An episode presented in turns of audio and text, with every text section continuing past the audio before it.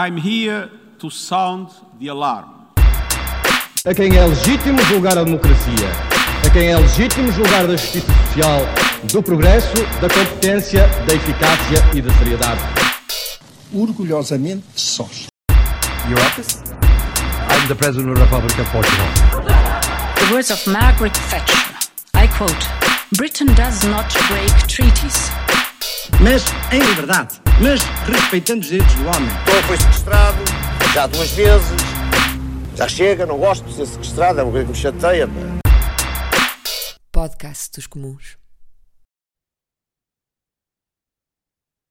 Boa tarde, bem-vindos a mais um podcast dos Comuns. Há mais ou menos cerca de um ano iniciamos esta série de podcasts com uma avaliação política da situação que então se vivia. Pedro Nuno Santos acabava de se demitir de Ministro das Infraestruturas e, por força de umas quantas polémicas nomeações, o país discutia um questionário de idoneidade proposto então pelo Primeiro-Ministro António Costa.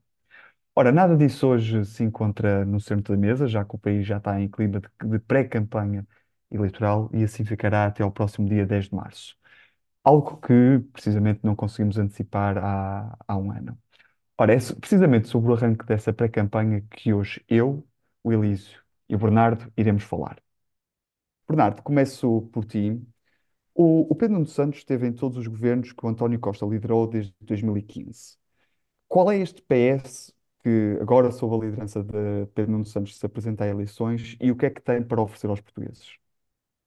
Bem, muito boa tarde a todos, aos nossos ouvintes, e a ti, Zé, e a ti, Elísio.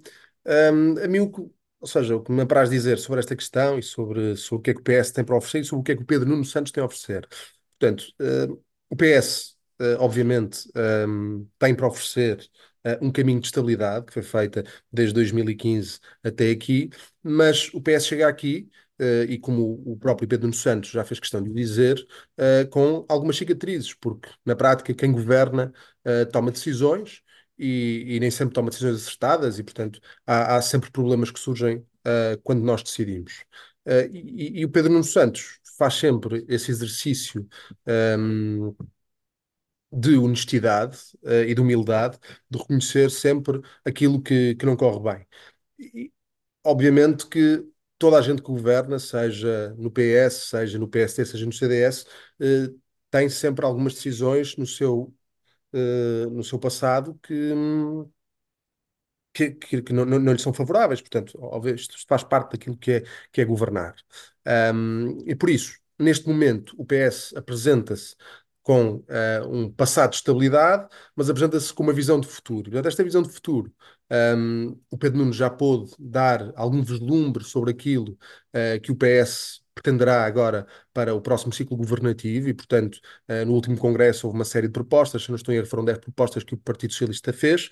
Um, eu, eu, destacaria duas delas, portanto, destacaria a uma das medidas da política industrial e, portanto, uh, isto remete-nos para a necessidade que o país tem de rever aqueles que são os apoios que nós damos às empresas. Portanto, Pedro Nuno Santos critica muitas vezes aquilo que são uh, os apoios distribuídos para, para todas as empresas e que depois deixa de haver capacidade de investir em setores e áreas que são realmente transformadoras da nossa economia.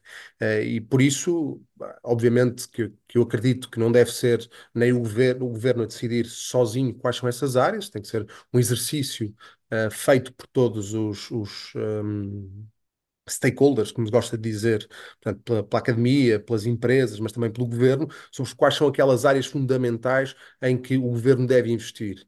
Um, eu acho que o Pedro Nuno Santos está-nos a lançar esse desafio e, e, e, se o PS ganhar, acho que essa será uma das, das políticas muito, muito importantes, porque ele tem dito várias vezes que não importa só um, pensar como é que vamos redistribuir a riqueza, importa saber como é que a vamos criar. Uh, e que a criação de riqueza não pode vir só com a baixa dos impostos. Portanto, tem que haver aqui uma forte componente de investimento na economia que nos vai fazer progredir e transformarmos numa, numa economia de maior valor acrescentado. Depois destacaria também a outra medida que ele tem falado também, uh, que eu acho que é muito relevante, que tem a ver com as fontes de financiamento da segurança social.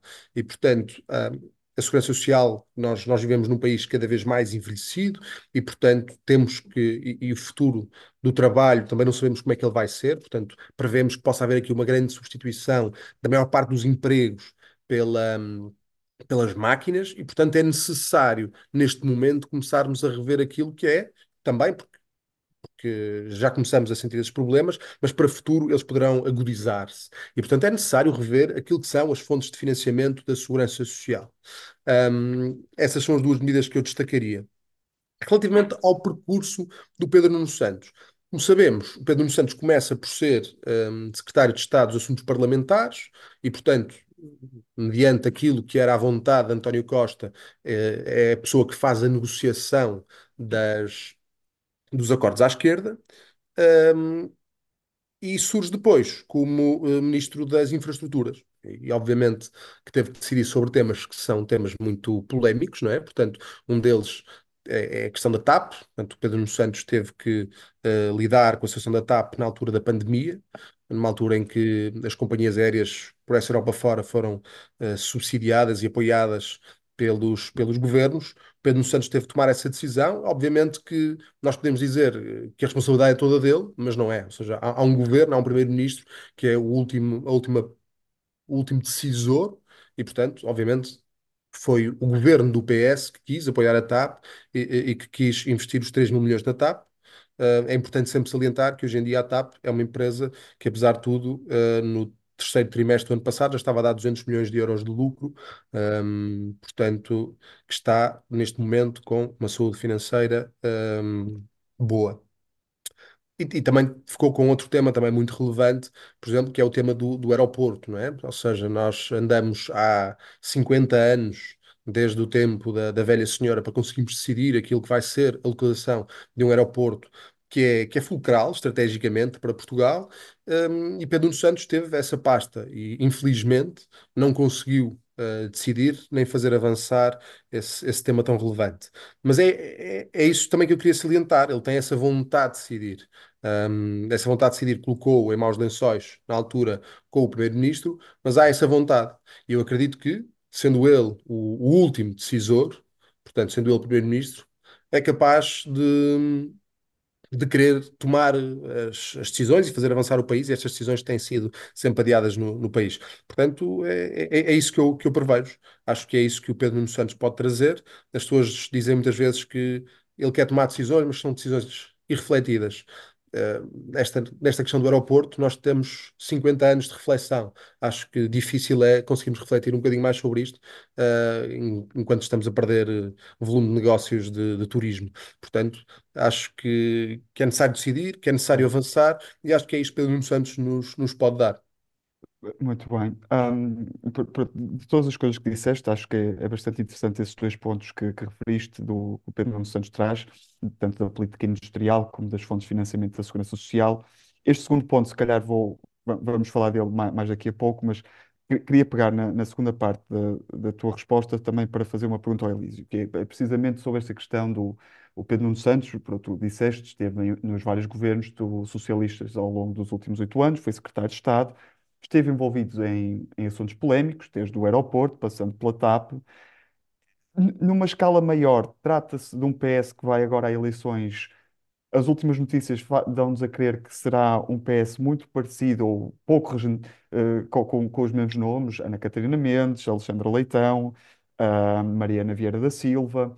Uh, uma maioria absoluta que nos últimos dois anos não correu manifestamente bem ao, ao, ao PS, dada os inúmeros casos que surgiram, mas, e faço a pergunta a ti, Elísio, apesar de tudo isto, de, de, desta avaliação política de Pedro Nuno Santos, de, do PS, que se apresenta a eleições de 18 anos, que tem como, como herança, parece que ainda assim a Aliança Democrática, o, o PSD como, como principal partido, não consegue descolar nas, nas sondagens. Por que é que isso acontece? O, o, o centro-direita ainda não é uma alternativa a este PS? Boa tarde, boa tarde aos dois um, e a quem nos, nos, está, nos está a ouvir. Olha, Zé, um, há, aqui, há aqui uma coisa que temos de, de pôr em cima da mesa. O PS dilapidou a sua maioria absoluta. Ele está com uh, nas, a, a, confiar nas sondagens e sabemos que elas nas últimas eleições não, não, não nos correram de feição, quer dizer, para quem não, não votou no PS, eh, ele dilapidou em dois anos, eh, o PS dilapidou em dois anos a sua maioria absoluta. As sondagens dão-lhe um, um estimados um grupo parlamentar de entre os 70 e 80 deputados, portanto seria uma perda entre 40 a 50 deputados face às últimas eleições. O PS desperdiçou uma maioria absoluta com um conjunto de, de situações que vieram, que têm vindo, que têm vindo a, a- a público e culminou com a, com a demissão do, do primeiro-ministro. A questão é que, numa circunstância normal, o PSD, e o PSD sozinho, nem estou a falar da AD, o PSD deveria ter descolado e, e- e aparecer como, como, como um, um vencedor capaz. Acontece que estão empatados. Eh, Estão empatados e aqui a probabilidade do PS voltar a ganhar as eleições é muito grande. E porquê? Porque, neste momento, o PS e o PSD, nas grandes, nas grandes políticas, são iguais. Contas certas, a preocupação com, com os gastos públicos e, e pouco mais. O PSD não tem uma alternativa, uma política alternativa para a educação e para a saúde, e não tem uma, uma, uma política muito diferente daquela que o PS hum, viria. hum, o PS tem, tem, tem vindo a, a- pôr em prática. A, a mudança, por exemplo, na saúde, a mudança, a, altera, a, diferença de políticas é a introdução das PPPs. Isto não pode, isto não é uma alteração de fundo e não vai resolver os problemas hum, da saúde. Portanto, as pessoas eh, ah, olham para o PSD, olham para a AD, olham para, para, para PSD para o CDS não veem muitas diferenças face ao, ao que, ao que o PS faria. E por isso temos, estamos nesta, estamos nesta circunstância. Mas, mas então, desculpa-me os- interromper, tu, tu achas que hum, uma pessoa que se situa no centro do espectro político, olhando para PS e PSD, vendo que eles têm mais ou menos as mesmas plataformas, acabam por preferir o PS por maior traquejo político? O que é por, que. por maior traquejo político, porque eh, o eleitor, esse eleitor que tu falas, não gosta de grandes mudanças, e nós sabemos disso, e ainda há outro fator que eu acho que é um dos os- o que mais pesa. Eh, no eleitorado que decide muitas eleições, que são o eleitorado mais velho. O, o, o PS, eh, as, politi- as políticas que foram, eh, que foram levadas a, a cabo para os reformados na altura do, da Troika ainda pesam muito na memória dos portugueses. Eu acho que isso é um trauma que é- vai ser muito difícil ultrapassar. E o PSD não tem uma alternativa, um, um programa que tu olhas e pensas, isto é muito diferente do que o PS está a fazer e é um, um plano que vai levar o país, o país num- numa outra dinâmica, uma outra dinâmica de crescimento, a, um- a uma melhoria dos serviços públicos. Hum, não há diferenças e, portanto, o eleitor prefere manter-se como está. Acha que, que isso é, é para ele mais confortável e é um sinal de que eh, pior do que está não fica. Eh, já dizia aquele, aquele slogan de um, de um certo candidato no Brasil e, portanto, acho, acho é, essa, é esse o motivo. Mas ainda faltam, ainda falta, ainda falta um mês e meio para as eleições, mais ou menos coisa, e, portanto, ou dois meses, não, pouco mais, pouco menos de dois meses, e acho que ainda há aqui a possibilidade de- de- da AD, a AD é essa que, pronto, tem aquele PPM que já sabemos que não, não abonou nada a favor do, da, daquela dinâmica que, que, que inicialmente se juntou à volta dos dois partidos, e pode ser que, que, que descole, mas é muito difícil quando as alternativas é, são alternativas de detalhe, é reduzir aqui o imposto acolá, é, é uma medida avulso ali e acolá, tem de uma, tem de haver um, tem de haver uma diferença significativa, uma diferença que as pessoas olham, olhem e pensem que, ok, estas, estas políticas vão, vão de facto transformar o país, eh, colocar Portugal na rota de crescimento. Aliás, é muito, é muito interessante que Pedro Santos hum, eh, confessa que Portugal não está a ter bons níveis de crescimento económico. E sem crescimento económico, tudo o resto que estamos para aqui a falar, da segurança social, concordo, concordo com as com, a- com fontes alternativas de financiamento da segurança social, acho importante. Hum, e, por exemplo, mas, mas Portugal precisa de crescimento económico e, e as políticas económicas dos dois partidos são muito semelhantes. Deix- Deixem-me precisamente pegar numa questão que abordaram os dois sobre, essa, sobre isso da- das fontes de financiamento da Segurança Social. O, o Elísio disse, e, e- e com razão, acho, que hum, o- os pensionistas foram um extrato da população que ficou, ah, de certa forma, avesso ao, à Aliança Democrática, ou pelo menos ao centro-direita, dado aquilo que foram muitas das medidas implementadas pelo, pelo governo de Passos Coelho e Paulo Portas nos tempos da, da Troika. Uma coisa que eu reparei eh, durante este fim de semana, agora tivemos este fim de semana o congresso da AD no, no Estoril, foi precisamente o facto do Luís Montenegro se dirigir uma vez mais, à semelhança do que já tinha feito no congresso do PSE, aos pensionistas, ah, admitindo que com- percebia a existência desses traumas, digamos assim, e a fazer novamente a promessa de subir o complemento so- solidário para idosos, creio que é assim que se chama, até 800 euros no final da da legislatura. Portanto, isto pode ser visto como um reconhecimento que o PSD, no no caso a AD, também olha para estes, para, este extrato da população como sendo decisivo. Ah, o que é que tu achas, Elísio, so- sobre isso? O, o- PSD está claramente a, direc- a- direcionar-se para um, um extrato que vota maioritariamente PS, o- os pensionistas, mas também, no caso, por exemplo, dos professores, o próprio Luís Montenegro já prometeu fazer a devolução integral do tempo que ficou congelado. Isto, isto é o PSD a prometer, eu não digo mundos e fundos a todos, mas pelo menos a perceber a importância que este eleitorado tem na, na conquista da- das eleições? Ou na conquista de uma maioria, pelo menos? Sabemos que quando se aproximam das eleições, os partidos iniciam o seu leilão, não é? E, portanto, cada um dá mais, oferece mais que o outro. A questão, o PSD percebeu exatamente onde é que está o seu problema, o seu, a sua falha de eleitorado, que é na, no- nos, na- no- nos idosos, nos pensionistas, nos, eh, e, e também nos funcionários públicos, apesar que eu acho que não é tão, tão premente, mas também nos funcionários públicos. Mas eu acho que quer um, quer, quer um partido, quer outro, está errado. Nós devemos apoiar os nossos idosos e, e- e quanto, e devemos trabalhar para lhes dar uma, uma, uma vida digna, mas nós não podemos estar sempre a falar dos idosos.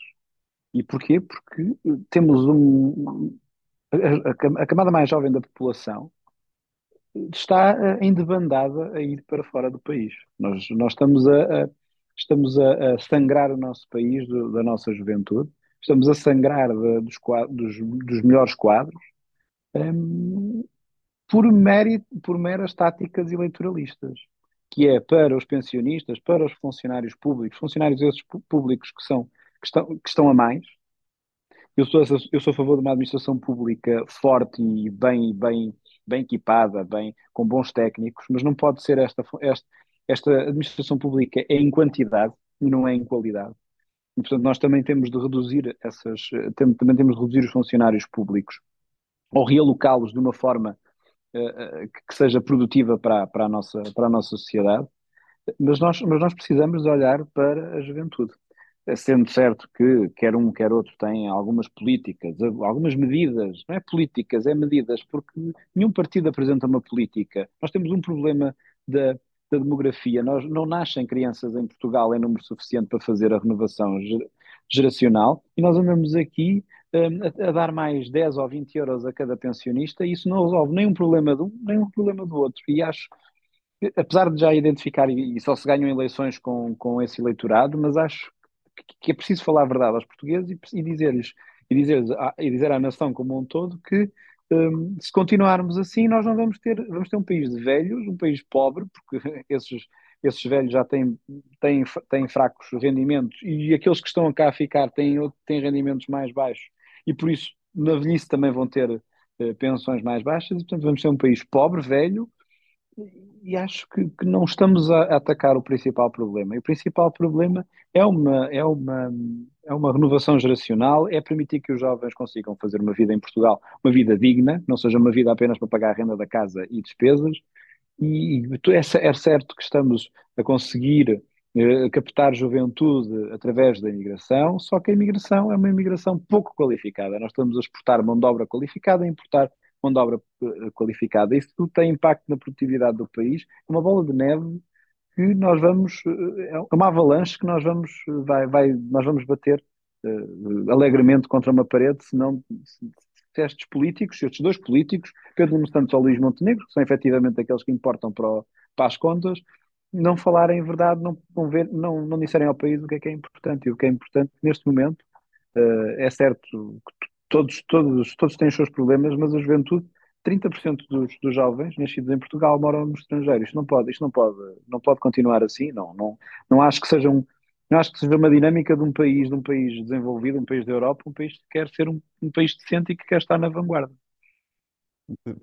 Infelizmente são os, as consequências de uma pirâmide demográfica invertida. Um, Bernardo, devolvi-te a palavra a, a ti, precisamente sobre esta, sobre esta questão.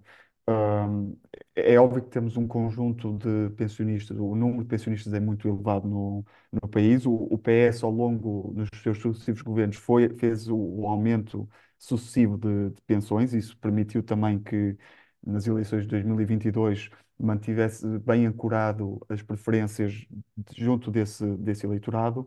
Mas depois há o outro lado da medalha, que é o, o PS não consegue captar voto nos jovens até aos 35 anos tendo em consideração este, este dado que o, que o Elísio lançou, que foi, foi capa do Expresso, ou de um jornal há, há poucas semanas, de um ter, cerca de 30% dos jovens portugueses não, não, não viverem no país, o, o que é que o, o PS não fez e tem de fazer para conseguir captar mais votos jovens? Muito bem. Deixa-me só, Zé, em primeiro lugar, dizer aqui é, é, é um pequeno assunto em que eu discordo do Elísio, mas, mas que é relativo aos, aos pensionistas. Portanto, ou seja, eu acho que nós temos um dever, enquanto sociedade, e, e enquanto, ou seja, o nosso Estado social e a nossa coesão social obrigam-nos a que nós hum, apoiemos os pensionistas ao longo da sua, da, do final da sua vida. Nós temos um contrato social com eles e temos que o cumprir. Eles trabalharam uma vida inteira, descontaram dinheiro dos seus salários para as pensões e agora têm todo o direito a, a, a recebê-lo, obviamente. Um, relativamente, e só também mais um apontamento relativamente aos funcionários públicos, porque eu, eu também acredito que o Estado, enquanto empregador, deve, uh, e muitas vezes não o faz, mas tem de dar o exemplo, tem de dar o exemplo uh, às empresas no, naquilo que concerne aos aumentos de salários. Portanto, tem que ser o Estado a dizer, meus caros, eh, vocês não sobem os salários, mas nós vamos subir, temos essa capacidade e vamos subir. Portanto, muitas vezes não o faz, uh, e, é uma crítica que, eu também posso fazer aos governos do PS, mas acho que uh, o Estado deve fazer, porque nós não podemos estar a, a, pedir às empresas para subir salários e depois o Estado não, não o fazer com, com os seus funcionários. Portanto, acho, acho que isso é, é, é importante dizer. Relativamente à, ao inverno demográfico que nós vivemos, um, sim, efetivamente, eu acho que, ou seja, temos 30% dos jovens que nasceram em Portugal a viver lá fora, Uh, é um paradigma que uh, começou uh, no, no, início da década anterior, um, agudizou-se na altura, durante o, o, programa de ajustamento da Troika, e o número de, de, imigrantes tem vindo a diminuir, apesar de tudo, já são 30% dos nossos jovens que estão lá fora.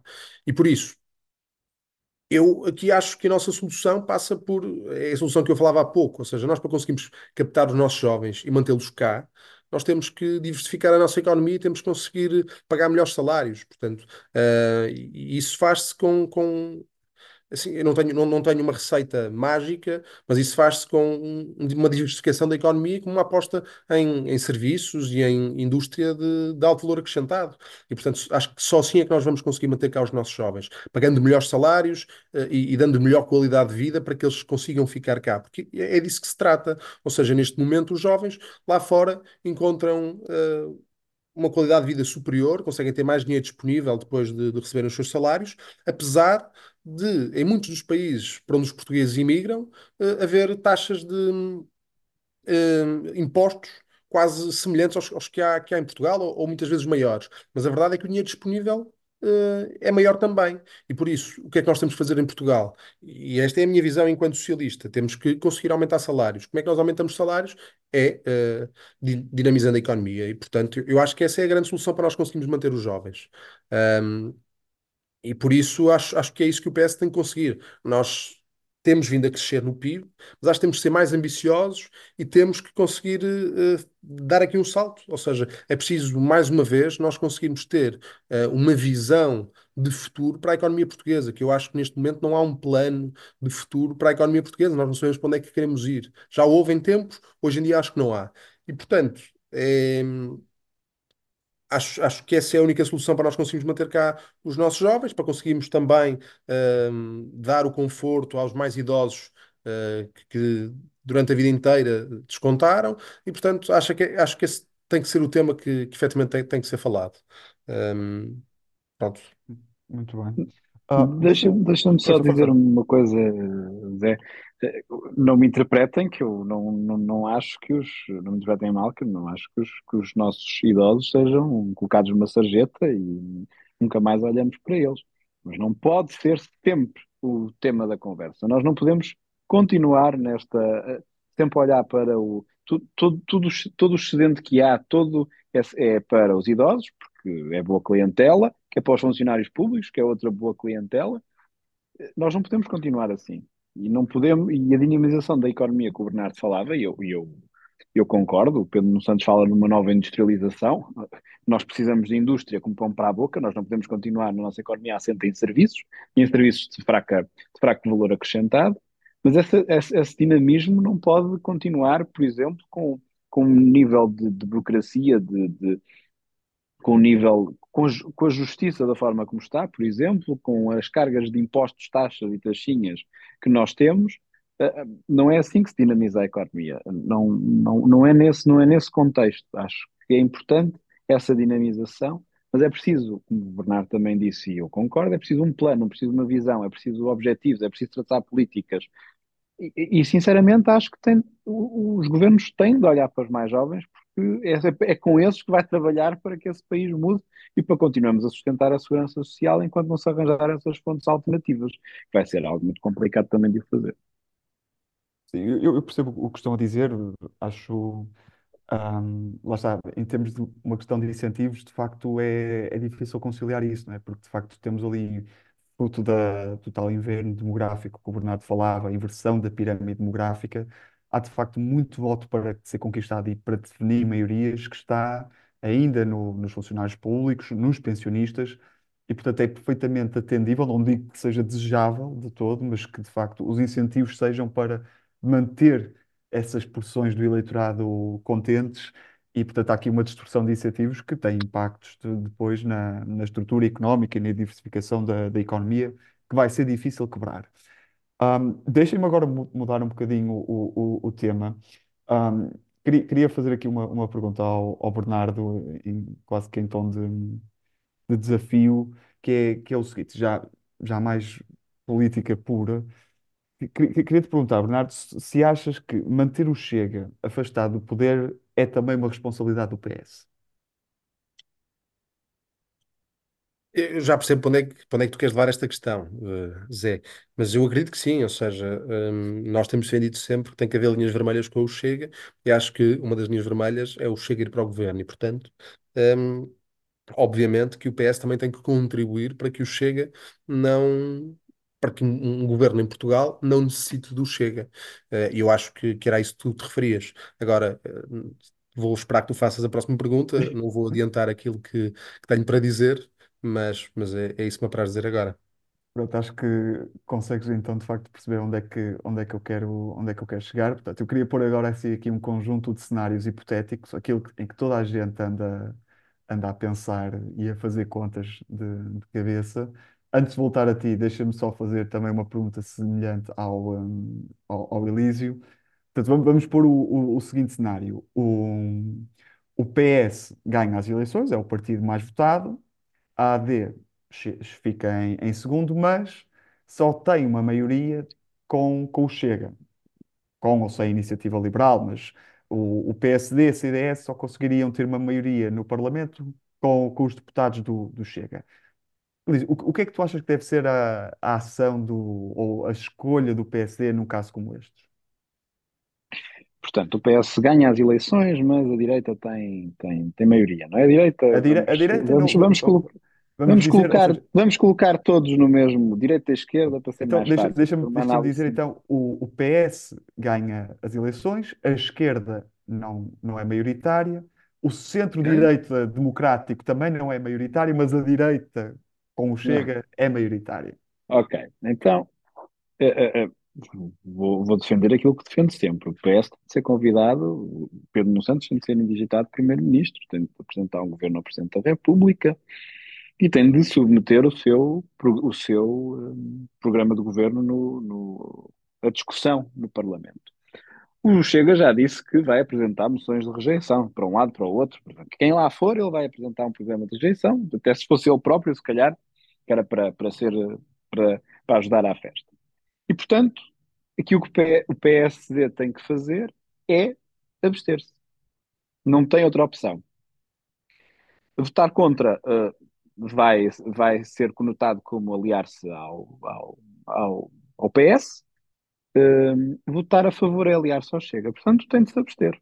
E o PS tem de garantir que tem votos suficientes para, para que essa moção eh, seja, eh, seja rejeitada e, e acho que é o mais provável. E depois o PS terá de governar em minoria. E terá de governar em minoria e terá de fazer, tem, tem, tem de colocar, tem de colocar o PSD como seu principal parceiro de discussão, porque não tem outra forma de, de, de aprovar os seus, os seus orçamentos. Temos aqui também a outra opção, que é o PS, PS poder também contar com uma iniciativa liberal que seja forte. É um caso muito improvável, mas não. Na Europa, os liberais eh, aliam-se ao centro-esquerda. Uh, agora, é isso que o PSD vai fazer? O PSD de Montenegro acredito que até que faça para manter a coerência. Acho que Montenegro quer sair, quer sair bem da fotografia. Mas o PSD, eh, Montenegro, não ficará muito tempo, não é? Porque ele diz que se perder as eleições, vai embora. Precisamente. Assim, assim como se as ganhar e não conseguir formar governo, também vai embora, não é? É Assim, vai-se embora se não for primeiro-ministro. Com, Eu, eu, com, com, com, eu posso, capac- eu, com ca- capaz. eu posso enganado, Agora, mas eu creio que ele só foi muito claro em dizer que se eh, a AD não ganhar eleições, ele nunca formará governo. Pronto, é provável, é provável, mas de qualquer forma não ganhou eleições, o PSD faz questão de mandar sempre o seu líder eh, borda fora, não é? Não aconteceu isso com o Rui Rio, não sei como, na prim- nas primeiras eleições, mas não eh, vamos, vamos, vamos então ver quem é que vem substituir Montenegro. Quem vem substituir Montenegro? O PSD está afastado do poder há muito tempo. E, sabemos, e todos sabemos aqui que quando o partido começa a ficar afastado demasiado tempo do poder, há, há quem queira ir para lá de qualquer forma. Não sabemos se o próximo líder do PSD eh, irá nessa, nessa onda. E, portanto, tudo estará em aberto. Se o governo cair, talvez Marcelo Rebelo de Sousa dissolva o Parlamento, mas quer dizer, Marcelo Rebelo de Sousa, não podemos andar a dissolver parlamentos eh, a cada seis meses.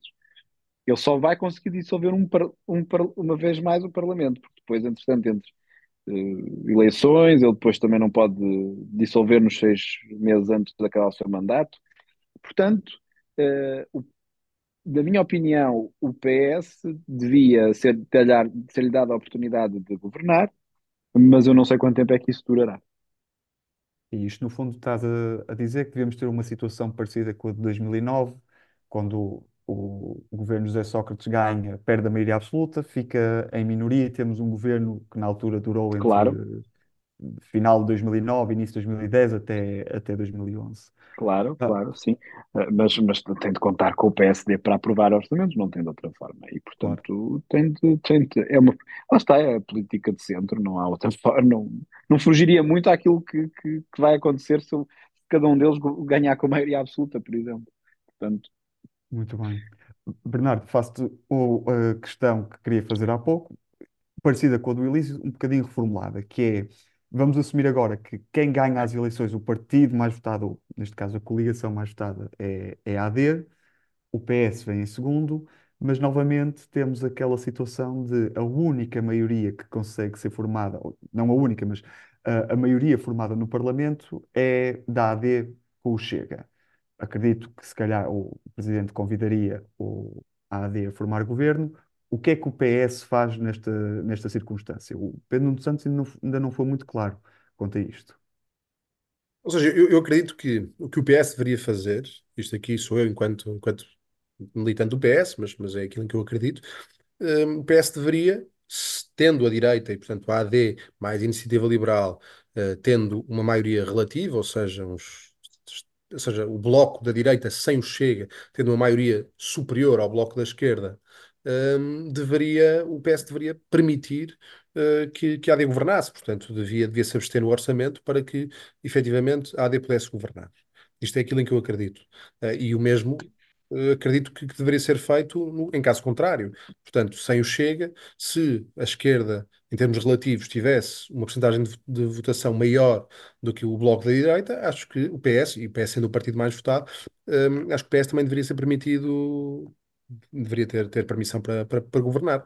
Portanto, o, o Pedro Nuno Santos nunca foi muito claro quanto a isto. O José Luís Carneiro, na altura candidato à liderança do PS, foi logo no, no primeiro, segundo dia de campanha interna a anunciar que daria a possibilidade do, como ele gosta de dizer, o PPD-PSD de formar, de formar governo. Mas o Pedro Nuno Santos nunca foi muito claro quanto a isto.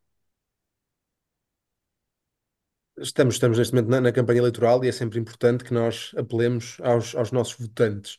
Portanto, eu percebo que seja, que seja algo que é, que é necessário manter alguma. Então, alguma então desculpa-me, Bernardo, interromper-te. Então, porque é que obrigam o PSD a fazer a, a dar as suas a, a, tomar posição sobre os, aquilo que vai acontecer depois do dia das eleições? O PS não, não, não, não precisa de fazer isso porque está a puxar está a chamar a sua, os seus eleitores, mas o PSD já é obrigado a fazê-lo. Não, eu, eu acho que o PSD fez, sinceramente, e se quiseres agora aqui a minha opinião muito sincera, eu acho que o PSD, uh, eh, relativamente às últimas eleições, ou seja, agora dá-nos mais informação do que aquela que nos deu nas últimas eleições legislativas com o Rui Rio, porque se apercebeu que o grande erro que cometeu nas últimas eleições foi não ter dito que não logo desde o início ao Chega. Uh, e, portanto, eu, eu, acho que a posição da AD neste momento se deve também a isso, ou seja, uh, perceberam que eleitoralmente uh, foram prejudicados por isso e, portanto, agora vêm dizer que, que nunca farão um acordo com, com o Chega. Agora, relativamente às, às soluções uh, no pós-eleições sem Chega, eu também não estou, não estou certo que Montenegro já tenha vindo dizer que permitirá, ou seja, disse que não governaria, mas isso foi por iniciativa própria, disse que se não ganhasse não governaria, mas também não, não, não disse se permitiria que Pedro Nuno Santos fizesse, fizesse governo. Foi, foi, o que eu, foi o que eu deduzi daquilo que Montenegro disse. Agora ele não consegue tomar uma decisão vitalíssima pelo PSD. A próxima, pois, a, próxima, a, próxima, a próxima direção tomará a sua, a sua decisão, não é? É isso, ou seja, ele, ele empurra a decisão para, para a direção que vier a seguir. Portanto, nós também não temos a certeza se Pedro Nuno Santos uh, se, se, lhe será permitido governar.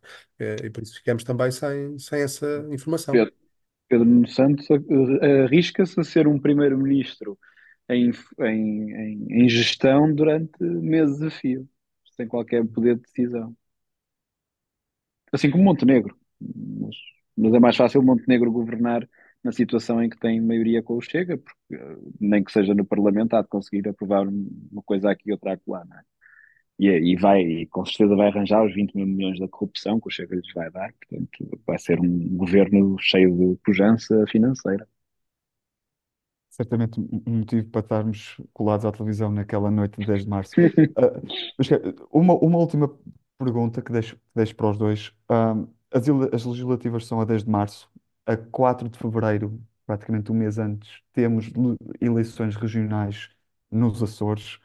Podem ser as eleições mais nacionalizáveis que os Açores já tiveram? Pode, pode haver algum efeito uh, a surgir dos resultados e das ligações, conversas que se tenham no pós-eleições dos Açores? Isso pode ter efeitos na campanha nacional? Elísio. Começo eu? Obrigado. Força, força. É. Uh, olha, eu vou dar uma de Clara Ferreira Alves. Epá, não me interessa as eleições dos Açores. Não, não me interessa mas, mas sabes nada. onde são, mas sabes onde são os Açores? Sei, sei, sei, sei, sei, sei, sei. E, e, e, gostava de lá, nunca fui, mas gostava de lá mas sinceramente não me interessa. Acho que uh, para os açorianos será com certeza muito importante e acho que eles devem resolver a sua vida um, são, são situações diferentes e, e, os partidos têm a sua autonomia também regional. Acho que esta, esta coisa de estar sempre a associar um, aquela solução governativa muito estranha com, o- com o Chega e com a Iniciativa Liberal, que também já percebemos que não são muito de fiar.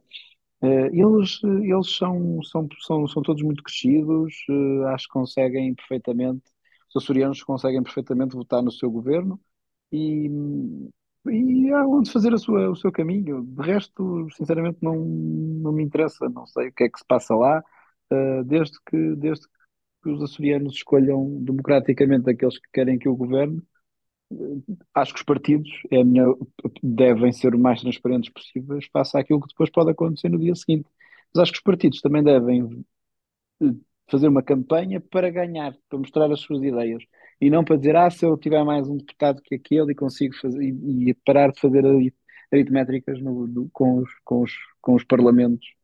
Acho que ninguém ganha com isso. Mas sinceramente, Zé, acho que Acho que é- tem pouco interesse e o português médio, então não terá interesse nenhum, muitos nem lá foram sequer por isso.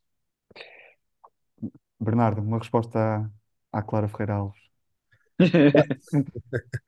Eu, eu- eu, em primeiro lugar, gostaria de dizer que eh, se eu acredito que eh, o resultado eleitoral nos Açores não vai ser possível, ou seja, não vai ser possível tirar ilações sobre esse resultado eh, para extrapolar para as eleições legislativas, também acredito que eh, aquilo que foi o resultado da governação nos Açores, eh, dos acordos que foram feitos, acho que isso já pode ser transferível, ou pelo menos pode haver aqui alguma indicação de como é que os partidos se entendem, que não se entendem, claramente, porque estamos neste momento num período de, de eleições. Sem mas dúvida. acho, acho que as eleições não vão, não nos vão conseguir dizer nada sobre aquilo que, que vai ser o resultado de- das eleições legislativas, porque na prática os Açores são uma região autónoma, têm dinâmicas muito próprias, ah, têm ah, um nível de vida também diferente daquilo que, que é, que é o continente, e portanto acho, acho que não, não podemos tirar qualquer ilação eh, dos resultados e dizer, ah, se o PS ganhou nos- nas eleições dos Açores, é certo que ganhará agora. Não, acho, acho que isso não, não é transferível. Muito bem, então é assim que terminamos. Não um episódio do Eixo do Mal, mas uh, um- mais um podcast da, da Câmara dos Comuns, o primeiro de 2024, a antever aquilo que serão as eleições legislativas de, de março, uh, de 2024. Ah, no próximo mês teremos outra vez um, um podcast, certamente para avaliar o progresso que fizemos na, na pré-campanha, ah, para essas legislativas. Obrigado e até a próxima.